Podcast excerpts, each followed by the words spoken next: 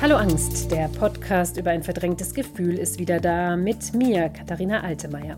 Ich bin Autorin und systemische Beraterin und mein Podcast Hallo Angst ist für alle, die den Mut haben, sich dem Thema Angst zu stellen.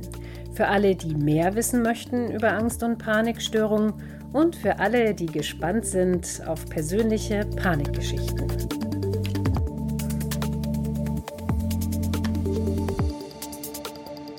Die Augen zugemacht und gewartet, ob ein Bild kommt. Und meine Angst sah aus wie ich selber und war, hatte vor mir Angst. Und das fand ich ganz bizarr und habe das erst gar nicht verstanden. Aber natürlich hatte die, weil ich sie gehasst habe und loswerden wollte. Und als ich das kapiert habe, habe ich meine eigene Angst ja akzeptiert, gemocht, mich um sie gekümmert, versucht sie zu beruhigen, an die Hand zu nehmen. Das ging. Das ist meine Angst. Die fremde Angst, die kann man dann merken, weil sie passt nicht in die eigene Biografie so richtig rein. Das ist irgendwas komisch, das spürt man auch. Die kann man zurückgeben, finde ich, oder ablegen. Vorsichtig, aber das geht. Das sagt die Schriftstellerin und Übersetzerin Beate Felten-Leidl, die heute mein Gast ist und mit der ich mich unter anderem über vererbte Ängste unterhalte. Es geht also um Ängste oder genauer gesagt um unverarbeitete Traumata, könnte man sagen, die einem von einem Elternteil mitgegeben wurden. Man spricht hier von transgenerationaler Weitergabe. Und diese Traumata können aus den unterschiedlichsten Zusammenhängen stammen und sich auch völlig individuell, direkt oder indirekt in den kommenden Generationen auswirken. Beate Felten-Leidl hat seitdem sie denken kann mit unterschiedlichen Ängsten zu tun. Irgendwann merkte sie allerdings, dass nicht alle ihre Ängste wirklich zu ihr gehörten. Aber wo kamen sie her? Beate Felten-Leidl fing an nachzuforschen. In psychiatrischen Büchern, die sie übersetzte, in Psychotherapien, in der Familiengeschichte und bei der Recherche ihrer eigenen Bücher, die sie über ihre Angst und ihre Hochsensibilität geschrieben hat. Nicht umsonst vergleicht sie sich in unserem Gespräch immer wieder mit einer Detektivin. Was die Detektivin, Angsthäsin und Künstlerin auf ihrer Reise so alles ans Tageslicht gebracht hat, ist immens. Immens beeindruckend genauso wie ihr kreativer Umgang mit diesem schweren Erbe. Deswegen hört rein. Allerdings spreche ich für diese Folge zum ersten Mal eine Triggerwarnung aus, da es vermehrt um die Beschreibung konkreter Angstzustände, um traumatische Erfahrungen und um Bilder derselben geht. Liebe Beate, ich freue mich wirklich ganz besonders, dass es heute mit uns beiden klappt. Wir sind ja schon länger äh, in Kontakt und jetzt endlich klappt es, dass wir uns hier über Zoom treffen und diese Hallo Angst-Folge zusammen aufnehmen. Ich grüße dich nach Köln. Ja, hallo Katharina. Ich freue mich auch sehr, dass du mich und meine Angst eingeladen hast zu deinem Podcast und bin sehr gespannt auf unser Gespräch. Ich auch. Ich weiß nicht, du weißt ja vielleicht, ich stelle ja am Anfang manchmal so ein paar Fragen zum Aufwärmen sozusagen. Mhm. Und da habe ich mir auch was für dich äh, ausgedacht. Und zwar würde ich gern von dir wissen, wie wäre denn folgende Vorstellung für dich? Stell dir vor, deine Angst würde sich von heute auf morgen in Luft auflösen. Was wäre dann? Das wäre, glaube ich, ziemlich schlimm ähm, weil ich sie so lange schon kenne und gewöhnt bin und mit ihr umzugehen. Und sie ist für mich wie meine Schwester ein bisschen oder meine Freundin. Und ich möchte eigentlich gar nicht, dass sie ganz weg ist. Aber manchmal hätte ich ganz gerne, dass sie ein bisschen ruhiger ist und gelassener ist. Aber da arbeiten wir dran. Mhm. Dann, äh, wenn du deinem sechsjährigen Ich eine Postkarte schreiben könntest, was würde da stehen? Das ist schwierig. Ich würde, glaube ich, schreiben, mach dir keine Sorgen. Alles wird gut, ich bin bei dir. Stell mir manchmal auch vor, und das habe ich mir auch bei meiner Angstbewältigung oder Angstkonfrontation oft vorgestellt, dieses sechsjährige Kind in den Arm zu nehmen und zu sagen, komm, wir gehen jetzt mal gucken, irgendwas Schönes draußen oder ich schenke dir jetzt was oder wir malen ein Bild zusammen. Also ich bin ganz eng verbunden mit meinem sechsjährigen Ich bis heute. Das ist toll. Das finde ich, find ich gut. Wobei sechs war auch besonders schrecklich für mich. Insofern weiß ich das ich sehr weiß, genau. Ich weiß, deswegen frage ich, weil da fing es ja an, glaube ich, mit deiner Angst. Ne? Wenn ich mich recht erinnere, was ich in deinem Buch gelesen habe, fing es mit sechs so richtig an, oder? Nee, das war eigentlich immer schon. Mit sechs hatte ich nur meinen ersten Panikanfall, was sehr früh ist für ein Kind.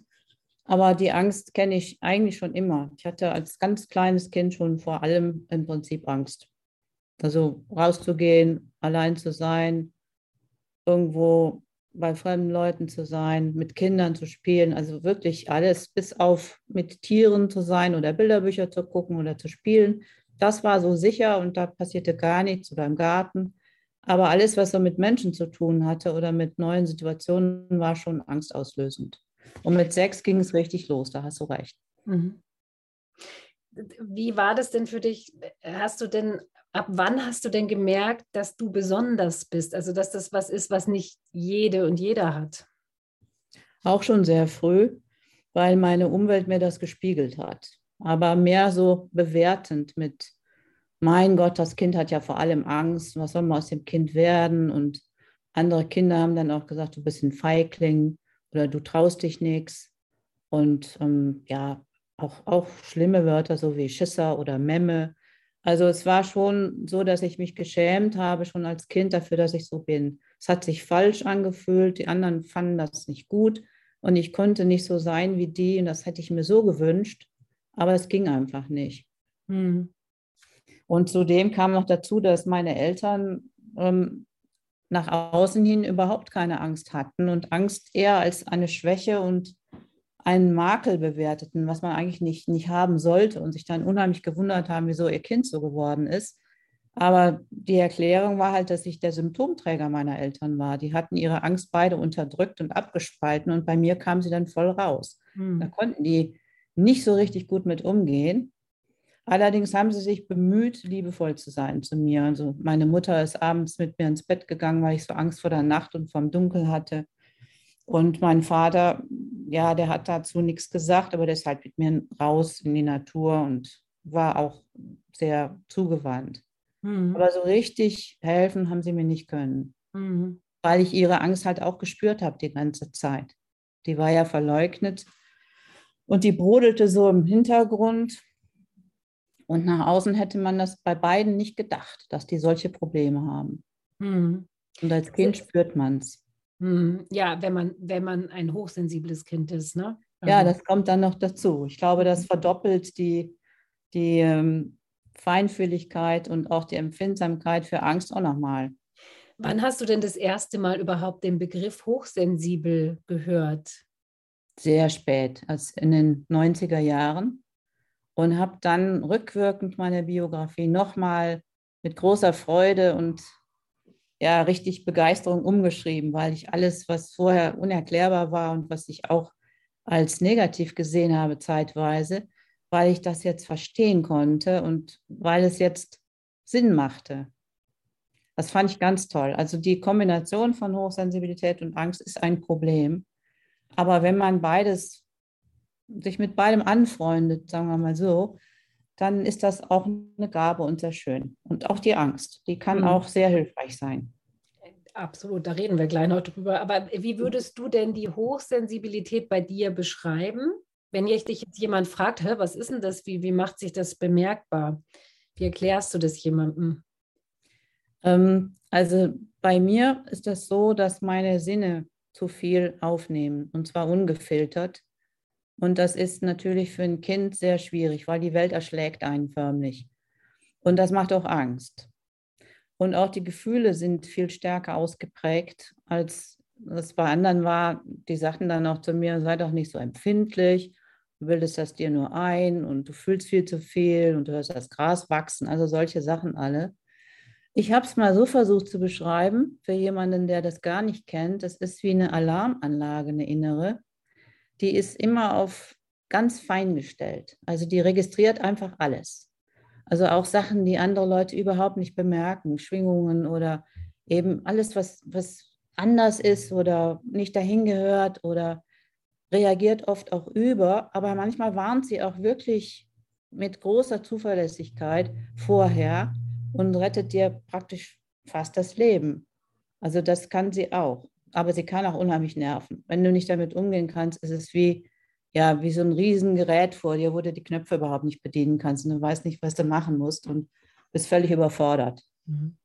Und wenn du es kannst, kannst du drauf spielen. Melodien und hohe und tiefe Töne und das richtig genießen. Also so sehe ich das. Mhm.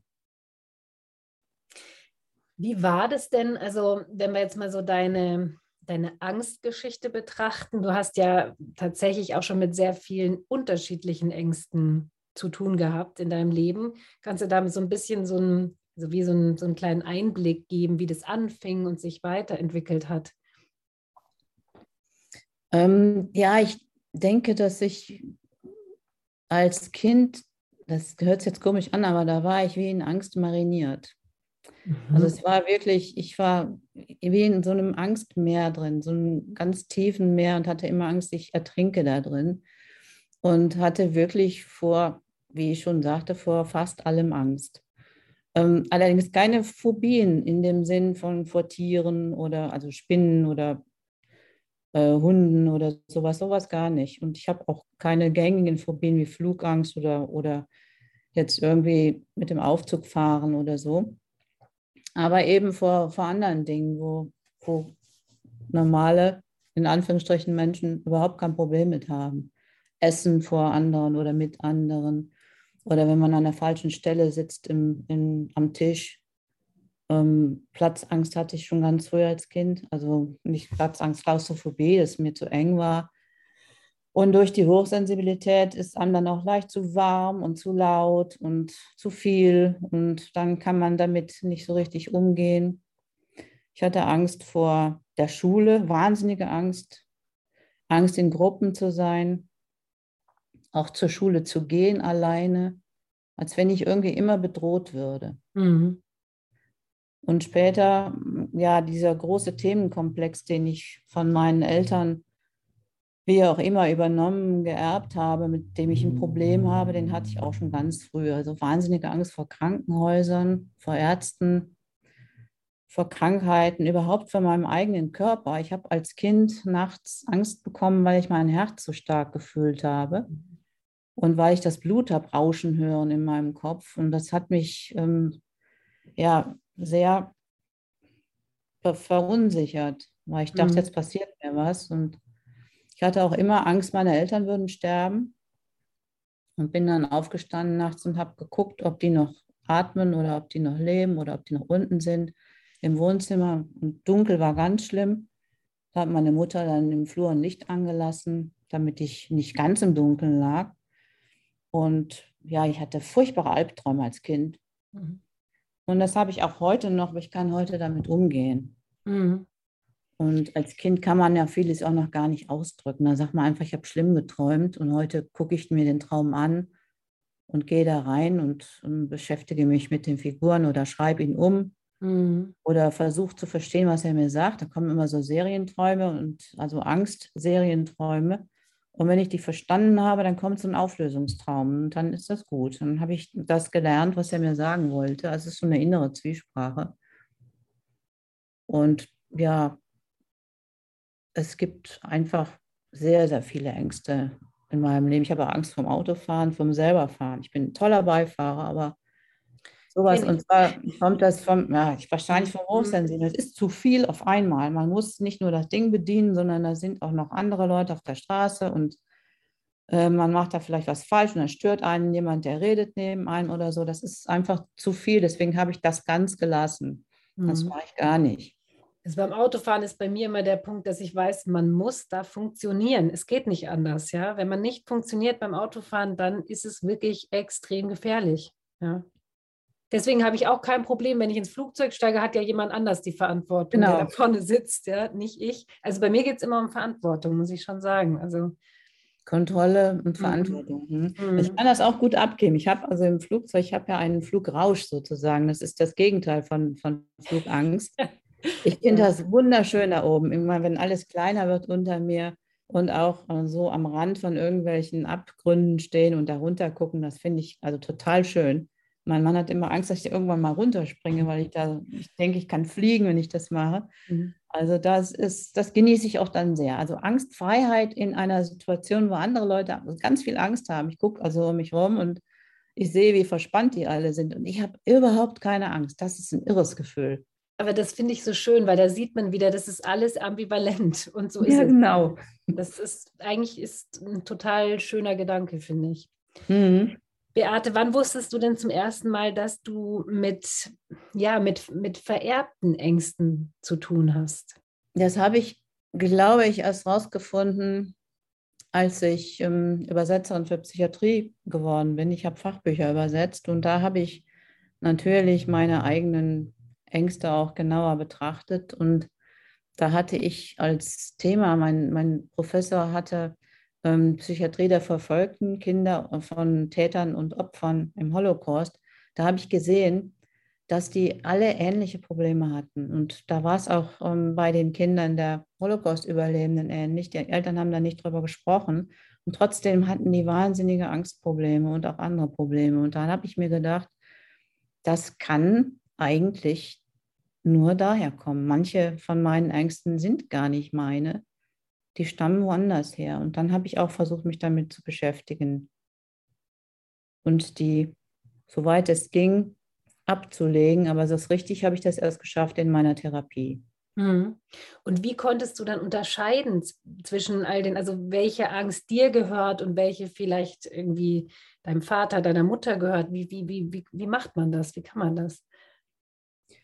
Es fühlt sich fremd an, diese Angst. Mhm. Also ich habe jetzt zwei kleine Beispiele aus der letzten Zeit. Also während der Pandemie gab es ähm, eine Situation, die mich völlig in Panik versetzt hat, bis ich herausgefunden habe, woher das kam. Und zwar diese Fieberpistole. Mhm. Man kam da ja, was ich nenne das jetzt mal so, man, genau, man kommt ja in, in Läden manchmal nur rein, wenn man dieses Ding an die Stirn gesetzt kriegt und auch beim Arzt in der Praxis. Und ich jedes Mal habe ich wahnsinnige Fluchttendenzen bekommen, richtig Herzklopfen, Herzrasen. Und ähm, dann habe ich mich gefragt, was soll das denn jetzt? Ich weiß doch, was das ist. Das tut mir doch gar nichts. Ja, das ist von meinem Vater. Ich glaube, mhm. mein Vater möglicherweise Scheinhinrichtung oder weiß der Kuckuck, also oder sonstige Bedrohung mit Waffe, das war nicht von mir. Und dann konnte ich auch damit umgehen. Dann habe ich auch immer gesagt, okay, alles in Ordnung, das ist jetzt ein ganz harmloses Ding, das tut ja nichts. Aber diese instinktive Fluchtreaktion dabei und diese Angst, die ist nicht erklärbar aus meiner Biografie. Aber wenn du das erzählst, ich finde es total nachvollziehbar, muss ich jetzt sagen. Also ich, ich bin jetzt nie auf die Idee gekommen, aber ich finde es sehr nachvollziehbar. Ne? Also ja. Mhm. Und das andere ist ein Blutdruckmessgerät am Oberarm, was mich auch also seit Kindheit in Panik versetzt hat. Ich habe aber erst vor ja, relativ kurzer Zeit herausgefunden, warum. Und zwar ähm, ist das, da packt mich jemand und zerrt mich weg oder tut mir Gewalt an. Und ähm, ich habe dann gesehen, ich habe da nie drüber gesprochen mit meinen Eltern, als mein Vater zum Schluss dement wurde und seine ganzen Abwehrmechanismen nicht mehr funktionierten, hat mein Vater beim Anlegen von Blutdruckmessgeräten Panikanfälle bekommen. Und da war mir klar, dass das bei mir da auch herkommt. Also mein Vater war in Kriegsgefangenschaft und ich weiß nicht, wie oft man ihn so gezerrt oder angefasst hat, aber das hat das getriggert. Und da kann ich auch mit umgehen, weil ich das jetzt weiß. Also er musste mir das nicht sagen, warum er das hat. Ich habe dann immer im Krankenhaus gesagt, bitte legen Sie meinem Vater dieses Ding nicht an. Der wird dann Panik bekommen. Es ist jedes Mal passiert und sie haben es trotzdem immer gemacht, weil sie es nicht verstanden haben. Mhm. Aber diese beiden Sachen sind fremde Ängste. Und eine Riesenangst, die ich hatte, war Angst vor Schwangerschaft. Die ist von meiner Mutter und nicht nur von meiner Mutter, wie ich festgestellt habe, sondern von mehreren Frauen in meiner Familie, in der älteren Generation. Also das habe ich dann auch versucht, so mit Detektivarbeit aufzuklären, was da alles war, wieso das bei mir so massiv war. Ähm, das waren zum Beispiel bizarr, weil ich dachte, ähm, oh Gott, du hast die Pille nicht genommen. Und ich hatte keinen Freund zu dem mhm. Zeitpunkt. Es hätte eigentlich gar nichts passieren können. Ähm, aber trotzdem war ich, war ich völlig außer mir dann. Und dann habe ich auch gedacht, was ist denn mit mir? Bin ich verrückt? Das ist doch nicht normal, wie ich reagiere. Das kann doch eigentlich gar nicht sein. Und dann kamen dann zutage, also alle möglichen Fälle von, es gab Vergewaltigung, es gab äh, mehrere uneheliche Kinder, es gab Schwangerschaftsabbrüche, es gab ähm, Fehlgeburten und das war so ein, wie so ein, wie so ein Wespennest, als ich das einmal gefunden habe. Das hast du alles, wie hast du das rausgefunden? Oh, das war ganz schön schwierig. Die wollten mhm. da auch nicht drüber reden. Mhm. Denke ich mir. Ich habe einen meiner Onkel gezwungen, um, über seine Großmutter, äh, was da los war. Da fehlte im Stammbaum irgendwas. Da waren überhaupt keine Papiere zu der einen Tochter zu finden. Und ich, das ist mir aufgefallen. Ich habe mir die Stammbäume angeguckt und habe ich auch gefragt, was war denn da? Und da wollte er eigentlich gar nicht drüber reden. Aber da ist dann rausgekommen, dass sie heiraten musste. Und das war zu dem Zeitpunkt schon ja eine Katastrophe. Und das Kind war, glaube ich, auch gar nicht, das habe ich nicht rausfinden können. Das ist nur mein Gefühl. Aber ich glaube, dass ich richtig liege. Das war nicht von dem Mann, der sie geheiratet hat. Ich denke, das war von, die war als Magd auf dem Bauernhof, wahrscheinlich von den Bauern. Mhm. Sah auch ganz anders aus als die anderen Kinder. Mhm. Also das habe ich nicht lösen können. Mhm. Aber ich habe versucht, in diesem ganzen, ja, schlimmen Kapitel meiner Familie wenigstens etwas in Ordnung zu bringen. Und zwar habe ich die uneheliche Tochter von meinem Onkel gesucht und gefunden. Die wurde völlig totgeschwiegen. Und äh, wir sind uns wirklich sehr nah. Das ist total schön, dass ich das heilen konnte. Das war auch so ein bisschen das Gefühl, dass ich in meiner Familie dieses Kapitel ein bisschen umgeschrieben habe. Da hast du aber echt ganz schön viel, so, ich will jetzt gar nicht sagen geleistet, aber was du da alles das ist schon doch, das hört sich nach Arbeit an, was du da. Das auch. Ja. Mhm. Hut ab. Und dann in deinem Buch, das fand ich ehrlich gesagt eine lustige Stelle, weil du diesen Versprecher mal hattest, du hast äh, Verhängnisverhütung gesagt, ja, anstatt genau. Empfängnisverhütung. Ja. Das ist auch so. Mhm. Und die haben alle gelacht und gedacht, es wäre ein Witz. Und ich mhm. war etwas erschrocken, weil es war überhaupt kein Witz. Das ist aus meinem Unbewussten gekommen und so schlimm habe empfunden. Das hat es mir noch mal wieder gezeigt.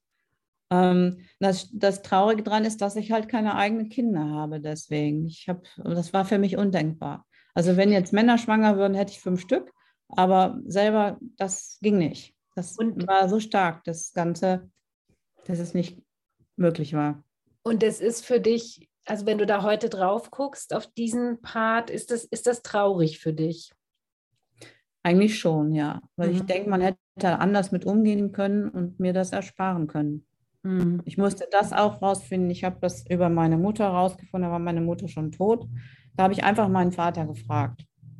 Und mein Vater, der war, ja, als wenn ihm so Zentner von der Seele fallen würden. Endlich spricht mal einer mit, mit ihm darüber. Und das war ja tabu. Und aber es war für mich zu spät. Es ist ja erst vor kurzem gewesen und mein Problem ist erledigt. Also mhm. ich kann eh keine Kinder mehr bekommen. Aber mhm. das finde ich traurig. Mhm. Und was machst du mit dieser Trauer? Wie, wie, wie machst du das? Doch, das ist nicht so schlimm. Ich habe ja, mein Mann hat ja zwei Kinder und ich habe auch Enkelkinder dadurch und ähm, das fehlt mir jetzt gar nicht. Aber vielleicht wäre es schön gewesen, wenn man jemanden gehabt hätte, der so ein bisschen ist wie man selber als Kind. Hm? Das hätte ich schon schön gefunden. Ja, ja, ja, also ich hatte ja zu dem Thema, ich, das habe ich auch schon mal an anderer Stelle erzählt, weil ich wollte ja lange gar kein Kind, weil ich mir dachte, ich kann diese Gene nicht weitergeben auch. Ja, ja. jetzt habe ich es. Den Gedanken verstehe ich auch. Also ich habe mhm. auch, äh, hätte auch wahrscheinlich überlegt, mhm. ist das gut, wenn du jetzt ein Kind kriegst, was so ist wie du, was so viel Angst aushalten muss oder was, mhm. was ähm, aber andererseits hätte ich ihm ja helfen können. Ich genau, hätte so ganz anders, wäre ich ja ganz anders mit umgegangen als meine Eltern. Das, Und es wäre schön gewesen. Das ist meine Hoffnung auch. Mhm. Ja. Mhm. Und meine Haltung zu dem Thema, wie man mit Angst umgeht, ist ja immer, die Angst als Teil von einem selber zu verstehen und sie deswegen auch nicht loswerden zu wollen und sie deswegen letzten Endes integrieren zu können. Wie macht man das jetzt aber, wenn man weiß, die Angst gehört gar nicht einem selber, die ist von wem anders? Wie, wie, kann, also wie, wie siehst du das?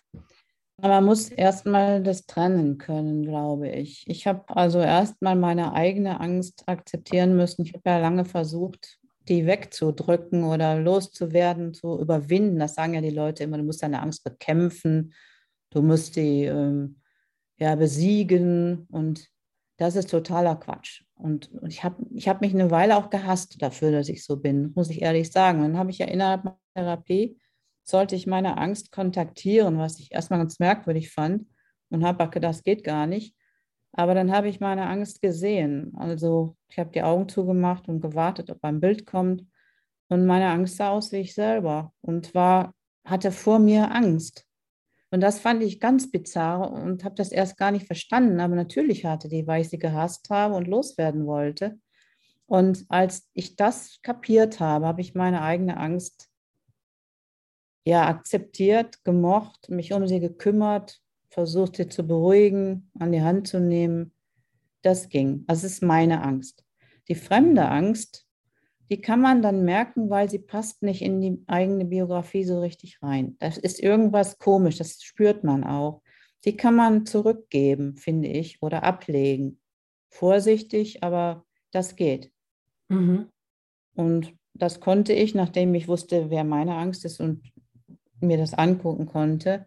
Ich fand ähm, eine Geschichte interessant. Bei einer Lesung habe ich das mal erzählt, diese Geschichte mit der fremden Angst. Da kam anschließend eine Frau zu mir, die sagte, jetzt wo sie das gehört hat, da ähm, hat sie das Gefühl, sie hat auch sowas. Und zwar hat sie wahnsinnige Angst vor Feuer und sie weiß überhaupt nicht warum. Es gibt nichts in ihrem Leben. Also sogar wenn ein Streichholz angeht, hat sie das schon. Und sie fragt mal ihre Eltern. Und ähm, hat sie mir versprochen, sie ruft mich dann an, wenn sie es rausgefunden hat und hat sie auch gemacht. Und die Mutter war als kleines Kind im Krieg aus einem brennenden Haus gerettet worden. Und als sie das klar hatte, ist ihre Angst vor Feuer jetzt nicht weg gewesen, aber es war jetzt irgendwie nicht mehr so beängstigend. Sie wusste, woher das kommt und dann wurde das sehr viel weniger. Und das fand ich irgendwie auch eine ganz tolle Geschichte, auch vor allem, weil, weil ich da jemandem geholfen habe, mit Angst umzugehen oder herauszufinden. Es ist immer so eine Detektivarbeit. Ich glaube, man hat viele Ängste, die nicht von einem selber sind kann man oft ja nicht sehen, ob die erlernt sind, ob sie erspürt sind oder ob sie tatsächlich so ähm, auf diese merkwürdige Art und Weise geerbt sind. Man weiß ja nicht, wie das funktioniert. Also wie jetzt das auch mit dem Feuer, woher sie das jetzt gespürt hat. Und es kommt ja hinzu, dass also auch noch in meiner Generation, die Elterngeneration, die reden ja nicht gerne von alleine über ihre Ängste. Also das ist, kommt ja sicher auch noch hinzu. Also da weiß man ja oft eben ganz vieles überhaupt nicht. Ja, meine Eltern haben geleuchtet, dass sie Angst haben. Also mein Vater hat, hätte das weit von sich gewesen, weil das ist ja was Feiges und das gehört auch nicht in sein Leben. Der hat dann gepoltert und immer wenn der anfing, äh, laut zu werden oder sich aufzuregen, steckte da eigentlich Angst hinter. Aber das hat man nicht sehen können, weil Wut ist das Beste, um Angst zu verstecken. Das merkt kein Mensch, wenn jemand so wütend ist. Und meine Mutter war hyperaktiv, die war unheimlich energisch, immer in Bewegung und die hatte das halt nachts. Aber das hieß auch nicht Angst, sondern Sorgen machen. Und das wurde positiv bewertet, weil wenn man sich um seine Familie kümmert, dann macht man sich eben auch Sorgen und das ist ein Zeichen von Liebe. Heute nennt man das generalisierte Angststörung. Mhm. Und ähm, das hat sie wirklich um den Schlaf gebracht. Aber sie hat das nur somatisch verstanden. Also ich bin so nervös, ich habe es mit den Nerven und ähm, ja, ich bin eben so extrovertiert. Und also das war schon für ein Kind natürlich nicht erkennbar. Aber nee. man spürt trotzdem, da stimmt was nicht ich kenne das jetzt, wo du das sagst, sogar auch von meiner Oma. Die hat dann immer so gesagt, oh, heute, ich glaube, ich muss Klosterfrau Melissengeist nehmen. Das oh ist oh ja, so, ne, hm. so dass, dass dieses Klosterfrau Melissengeist oder dann gab es immer so Zuckerwürfelchen, da kamen dann so Korodintropfen drauf. Ja, ja, die haben meine, meine genau. Mutter hat die auch genommen. Mhm. Ja, genau. Ne, das geht auch in so eine Richtung irgendwie. Mhm. Ja. Ich glaube, das war Diakacht oder sowas. Ich weiß nicht mehr, wie das ja. hieß, aber irgendwas kriegte die dann auch. Ich brauche jetzt mal meinen. Ja, ja, genau. Ja. Ja, ja. Aber es wurde nicht Angst genannt, weil ich glaube, die haben gelernt, auch in, in der, im Nationalsozialismus, dass diese Sachen wie äh, sowohl zu sensibel zu sein oder Angst zu haben, was Schlechtes ist. Das ist Schwäche.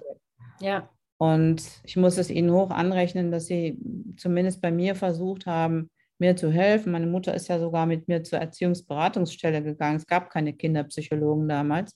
weil ich halt so furchtbare Angstanfälle ähm, nachts hatte. Und mhm. nach diesem richtigen Panikanfall habe ich ja gedacht, ich sterbe jetzt mit sechs. Mhm. Da ähm, waren wir halt in dieser Beratungsstelle und die haben das aber auch nicht einordnen können, mhm. Weil ich hatte kein traumatisches Erlebnis in meiner Kindheit. Konnten die nicht feststellen. Die haben dann geguckt, hat mich jemand missbraucht oder ähm, versucht ganz vorsichtig zu fragen, alle möglichen Sachen und haben dann im Endeffekt die äh, Diagnose gestellt, ich wäre halt zu empfindlich, zu sensibel. Mhm. Mhm. Aber das war mein Vater, der mir diese Angst nachts mh, hm, vererbt hat, denke ich mal.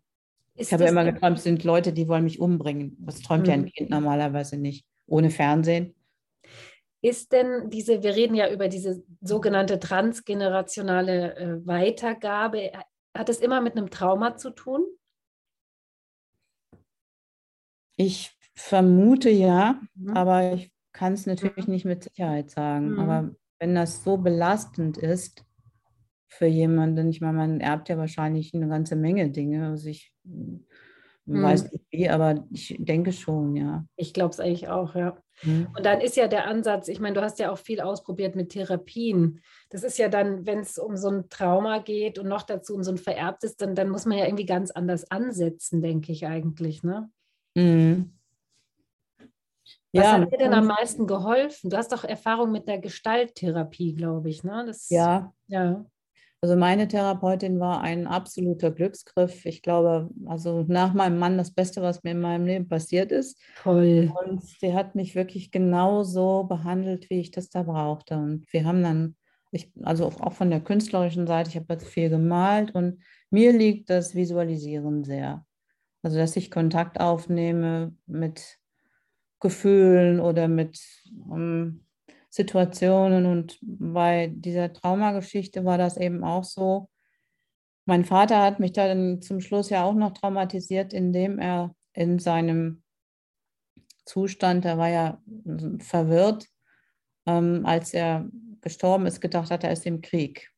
Und das mit ansehen zu müssen und ihm nicht zu helfen und ihn nicht retten zu können, hat mich völlig aus der Bahn gehauen. Und dann musste ich natürlich gucken, wie komme ich jetzt mit diesem doppelten Trauma klar? Das war ja auch jetzt meins. Also mhm. der war ja Soldat und mhm. diese Bilder kommen natürlich dann auch jetzt im Moment bei dem Ukraine-Krieg auch wieder sehr häufig hoch bei mir.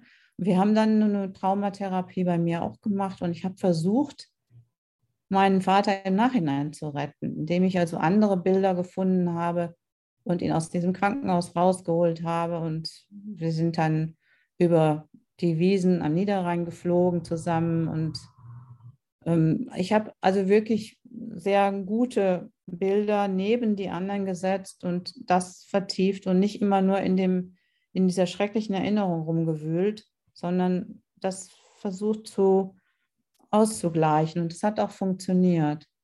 Also diese EMDR-Therapie hat bei mir nicht funktioniert, weil ich da alleine mit den Bildern im Kopf war. Und wir haben das dann anders gemacht. Sie hat sich dann neben mich gesetzt und ich habe gesprochen. Und er hat dann also sofort reagiert und wir haben gemeinsam geguckt, wie komme ich da jetzt raus und was, was kann mir jetzt da helfen, mir und meinem Vater. Und zum Schluss hatte ich dann das Gefühl, das habe ich auch ein bisschen heute noch, ich habe ihn schon gerettet. Und mhm. meine Träume haben mir da auch geholfen anschließend und mich getröstet.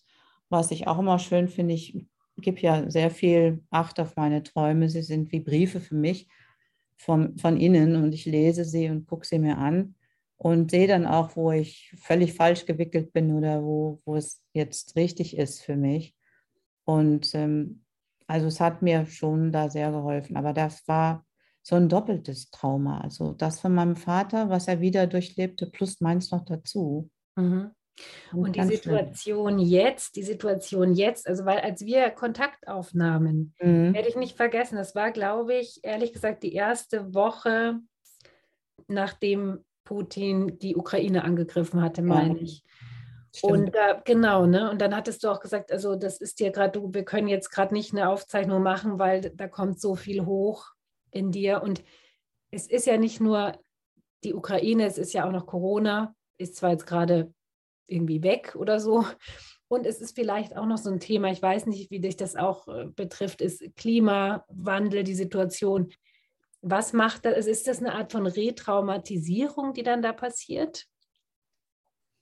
Ich glaube, jedes dieser Themen für sich mhm. ist für jemanden, der zu Angst neigt und einen hohen Angstpegel oder eine hohe Sensitivität hat, schon schrecklich. Und alle drei zusammen ist natürlich ganz furchtbar. Und die Pandemie hat mir äh, viel Angst gemacht, weil man hatte da das Gefühl, andere sind bedrohlich für einen und man selber ist auch bedrohlich. Und es ist ja sowieso auch dieser Bereich Krankheit, Tod, Krankenhaus, Gefahr, also auch mein Problembereich gewesen. Und jetzt haben wir auch noch beide Covid bekommen, mein Mann und ich. Und äh, währenddessen hatte ich natürlich auch wahnsinnige Angst, ähm, was jetzt passiert und ob das jetzt schlimmer wird. Ich habe mich ja auch belesen. Ich versuche immer meine Angst ein bisschen zu beruhigen, indem ich uns gut informiere.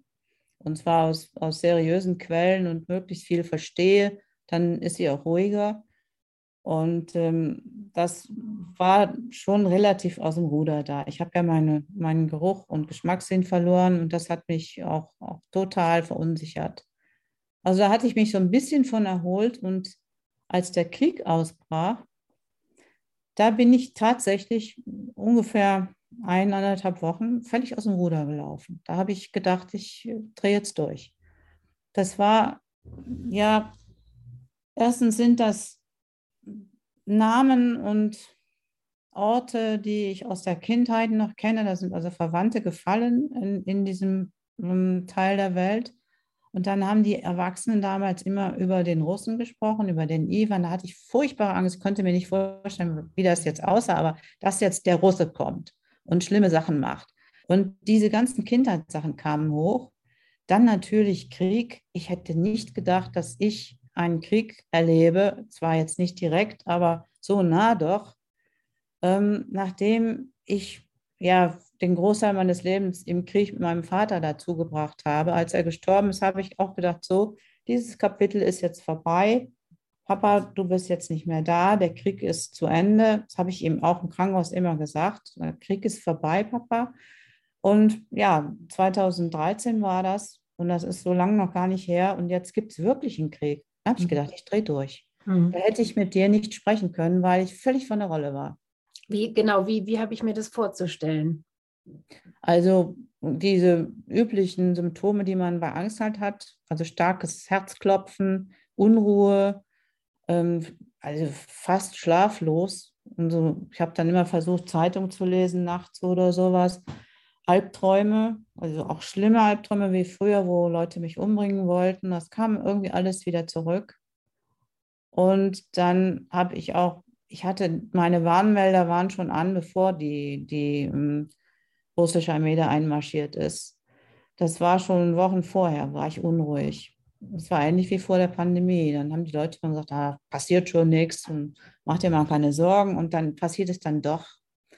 Und dann ist mir auch aufgegangen und das war auch erschreckend. Ich habe aus dem Leben meines Vaters eine Episode überhaupt nicht verstanden. Und zwar hat er in irgendeinem Einsatz ganz jung an einem Partisanenkampf in Rumänien teilgenommen.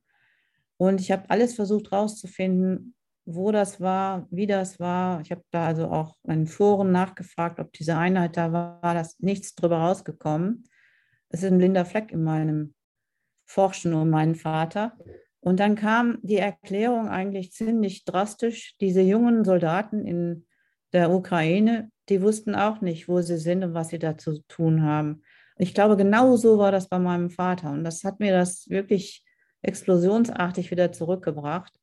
Die kamen da an, die mussten kämpfen, die wussten aber überhaupt nicht, was los war. Und so war das wohl bei ihm auch. Der war ja da auch erst 1920. Und ähm, daher kann man auch diese Spuren nicht finden von diesem Einsatz. Ich denke, es war ganz genauso wie bei denen. Die haben denen das nicht gesagt. Die fuhren mit dem Lastwagen dahin, wurden da rausgelassen und waren dann im Partisanengebiet. Unvorstellbar eigentlich, zu jungen Leuten sowas anzutun. Hm. Hm.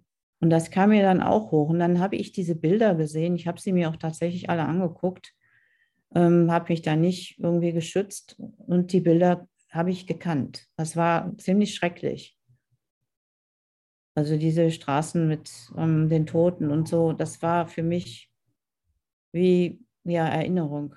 Und das hat mir auch furchtbare Angst gemacht, muss ich sagen. Es war unheimlich. Und wie ist es jetzt? Ich habe versucht oder versuche auch immer noch weiter, mich gut zu informieren, zu verstehen, was da läuft und habe mir auch ganz viele Filme angeguckt über Putin, über diese ganzen früheren Konflikte, die er da hatte, was er alles gemacht hat, die Muster zu verstehen, mich zu informieren aus ruhiger Quelle, also nicht irgendwie so effektreicherischen Zeitungen, sondern also New York Times oder Guardian und, und deutschen Zeitungen, die seriös sind. Und ich muss jetzt gucken, dass ich das filtriere. Also, dass ich es nicht abends mache, sondern abends was Ruhiges mache. Mein Mann liest mir immer vor. Das ist für mich ein Ritual, was sehr schön ist und was ich als Kind nicht hatte. Aber das kann man ja nachholen. Man kann ja seine Kindheit gut auch im Nachhinein noch leben und heilen. Also er liest mir irgendwelche Kinderbücher vor, die ich mir aussuchen darf. Dann schlafe ich meistens währenddessen schon ein. Und wenn ich Albträume habe, dann äh, versuche ich mich zu beruhigen. Ich habe während der Pandemie mir eine Methode zugelegt, die antrainiert, die ganz schön ist. Da beruhige ich so meinen Körper erst und dann switche ich aus dem Körper in die Fantasie und gehe an Orte, ich habe da mehrere, wo ich ganz sicher bin und wo es wirklich schön ist und ruhig ist. Und dann schlafe ich da ein. Toll. Das kann ich manchmal zwei, dreimal in der Nacht machen, weil wenn ich jetzt träume, ich, habe also oft auch Träume, dass mein Mann bedroht ist, dann bin ich sofort wach. Mhm. Und zwar so mit Herzklopfen und sitze mhm. dann im Bett und denke, ähm, komm, jetzt ist, ist ja nichts passiert, er ist ja hier, alles gut und jetzt mhm. gehst du wieder in Ruhe und in deine, ist so ein schöner Garten, in den ich dann gehe, wo meine Katzen sind oder in ein Haus, in dem mein Vater ist und wo es ein Zimmer gibt, wo Fenster zum Meer, da höre ich die, die Wellen und es ist ganz ruhig da. Mir kann da wirklich nichts passieren. Und dieser innere, sichere Ort, den habe ich auch in der Traumatherapie angefangen zu finden und habe mir da noch mehr von zugelegt, weil die einfach so toll sind. Da kann man mit, wenn man Bauchatmen macht vorher und sich so richtig runterholt, kann man da sehr schön hingehen. Also das hilft mir. Toll. Oder auch das zu verwandeln. Ich habe ja so, mache da Miniaturen, ich habe ja so eine kleine, eine kleine Welt gemacht. Ja, das musst du noch mal erzählen. Das finde ich so faszinierend. Also, weil das weiß ja gar nicht jeder, was das heißt, Miniaturen. Ja, ich habe angefangen, so kleine gefilzte Mäuse ähm, zu machen und auch mir zu sammeln von anderen Leuten und denen. Das wurde so eine Welt, die wuchs dann so langsam an. Die hatten erst nur zwei Zimmer und jetzt haben die so ein richtiges Dorf und kleine Läden.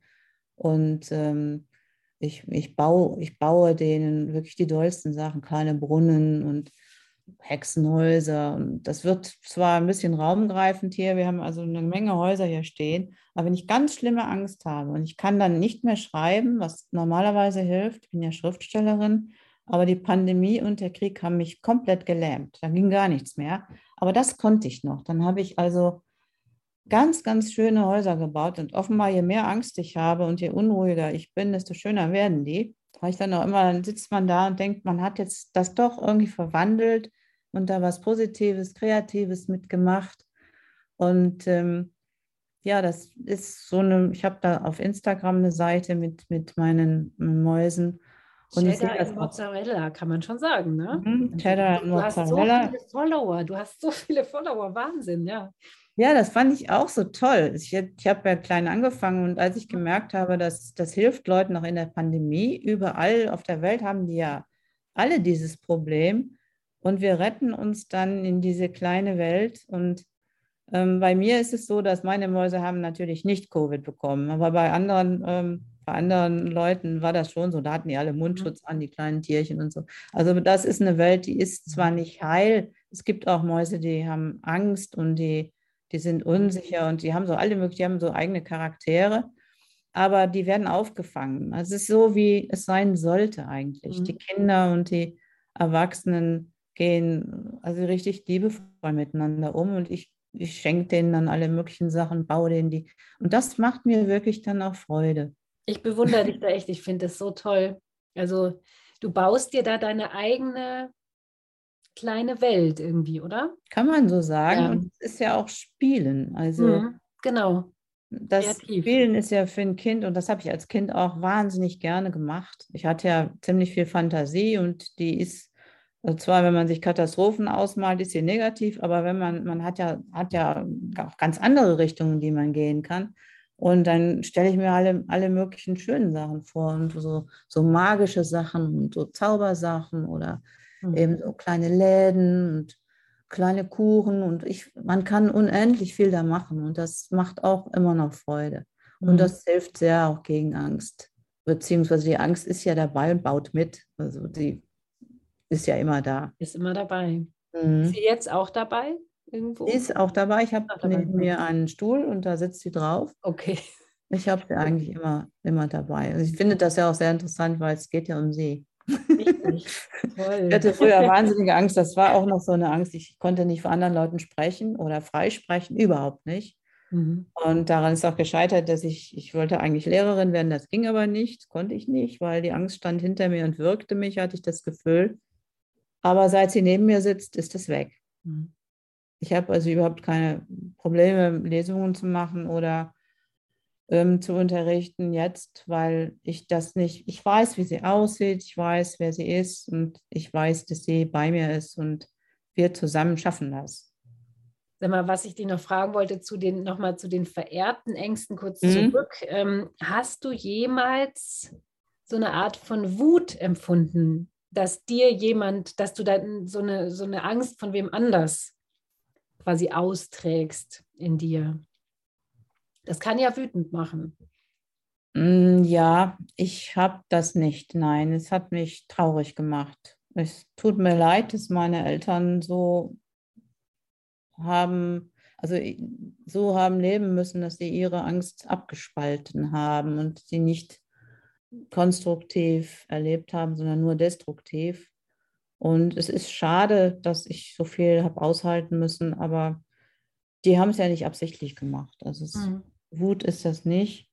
Ich hätte mir gewünscht, dass meine Eltern sich ein bisschen mehr in Frage gestellt hätten und ein bisschen an sich gearbeitet hätten, dass ich das nicht alles im Nachhinein für die hätte machen müssen. Aber sonst, ich denke mal, nee, Wut nicht. Mhm. Dann sagt man ja auch manchmal, Angst ist ansteckend. Ähm, wie geht denn dein Mann damit um? Der geht da sehr gut mit um, aber Angst ist in der Tat ansteckend, ja, das stimmt. Das kann schon passieren. Und wenn, wenn es irgendein Problem ist, wo wir dann, wo er nicht entspannt sein kann, dann ähm, springt es über.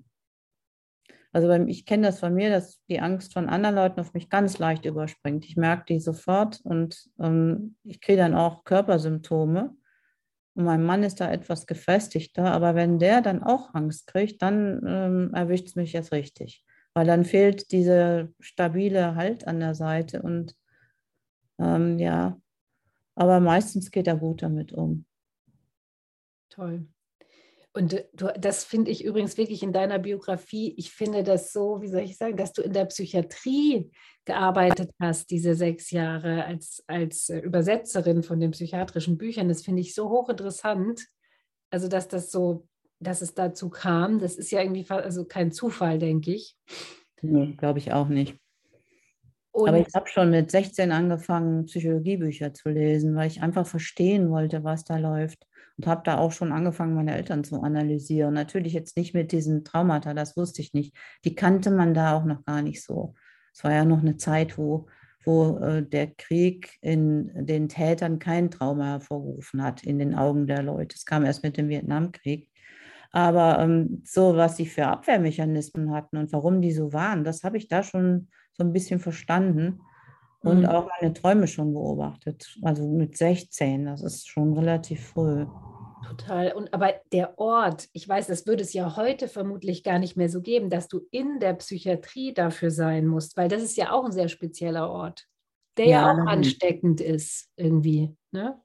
denke Der ich. war zum Teil schlimm, weil ich war ja eingesperrt. Ich war ähm, in der, zum Teil in, in der geschlossenen Männerstation hatte ich mein Zimmer, da war ich eingesperrt in dem Zimmer, in dem ich arbeitete und in dem Haus und ich hatte keinen Schlüssel. Es war natürlich für meine Klaustrophobie nicht so richtig toll.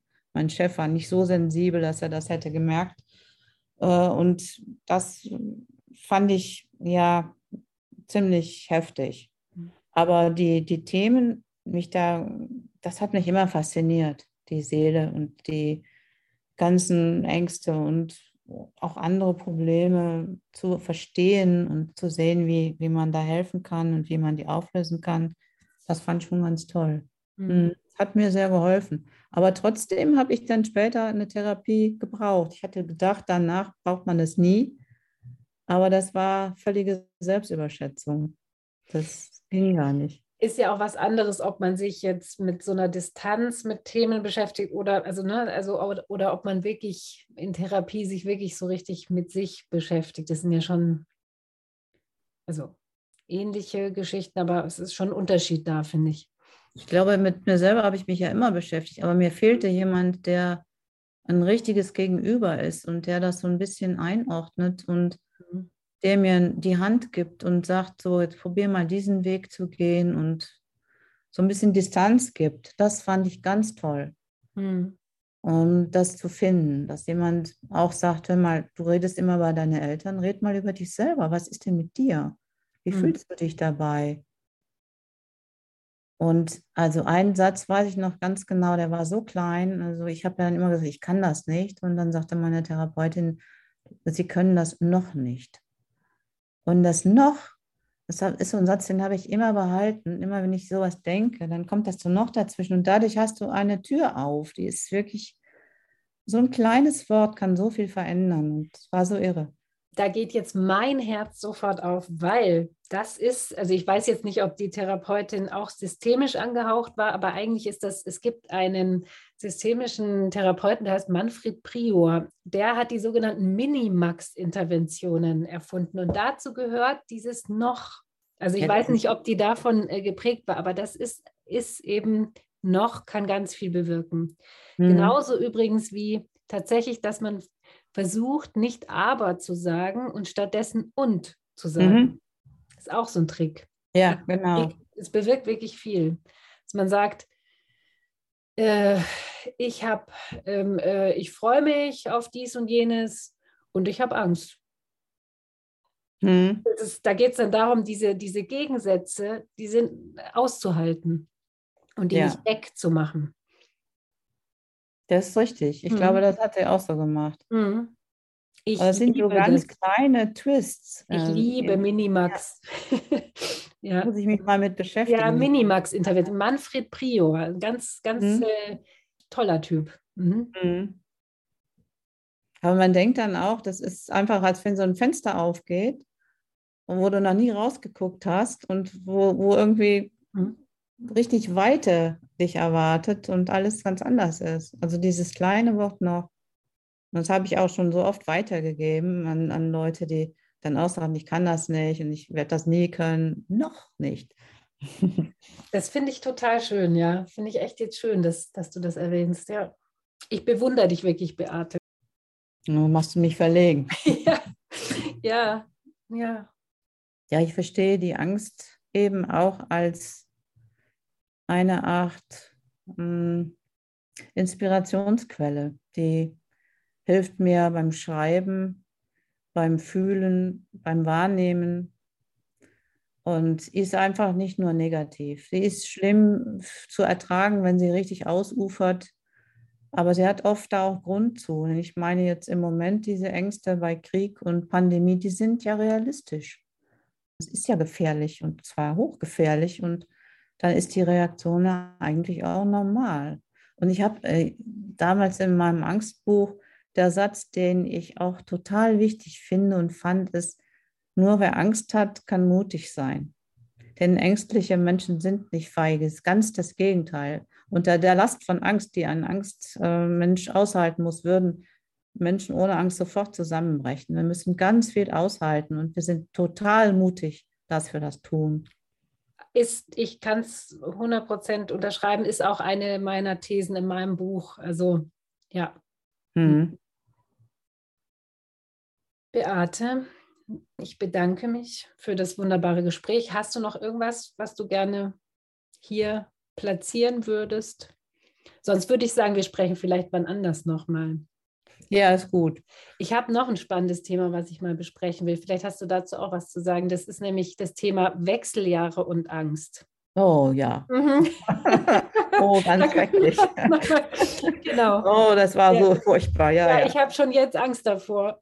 Oh je. Aber es kommt, also das ist, wenn deine Mutter da Probleme mit hatte, ähm, dann möglicherweise, aber die meisten Leute haben ja gar kein Problem damit. Da geht das auch wieder so wie Wechseljahre, was du immer nee, hast. Das glaube ich hm. nicht, dass es bei uns so, also bei uns, sage ich, in meiner Familie so der Fall sein wird. Aber wenn du da Lust hättest, habe ich gerne, habe ich das total ich Lust. Ein spannendes. Thema, du. Ist genau. ja auch ein bisschen ein Tabuthema eigentlich. Richtig, genau. Mhm. Ja. Nee, gerne, da könnte ich dir tolle Geschichten erzählen. Klasse. Da, da, ja, dann machen wir es gleich äh, äh, neugierig und verabreden uns nochmal. Genau. Dann würde ich jetzt hier mal einen Punkt machen und sage nochmal herzlichen Dank. Mhm. Dir auch. Mehr über Beates Instagram-Account, den sie unter dem Namen Cheddar and Mozzarella führt, und ihre Bücher findet ihr wie immer in den Show Notes. Bis zum nächsten Mal. Ciao, sagt Katharina.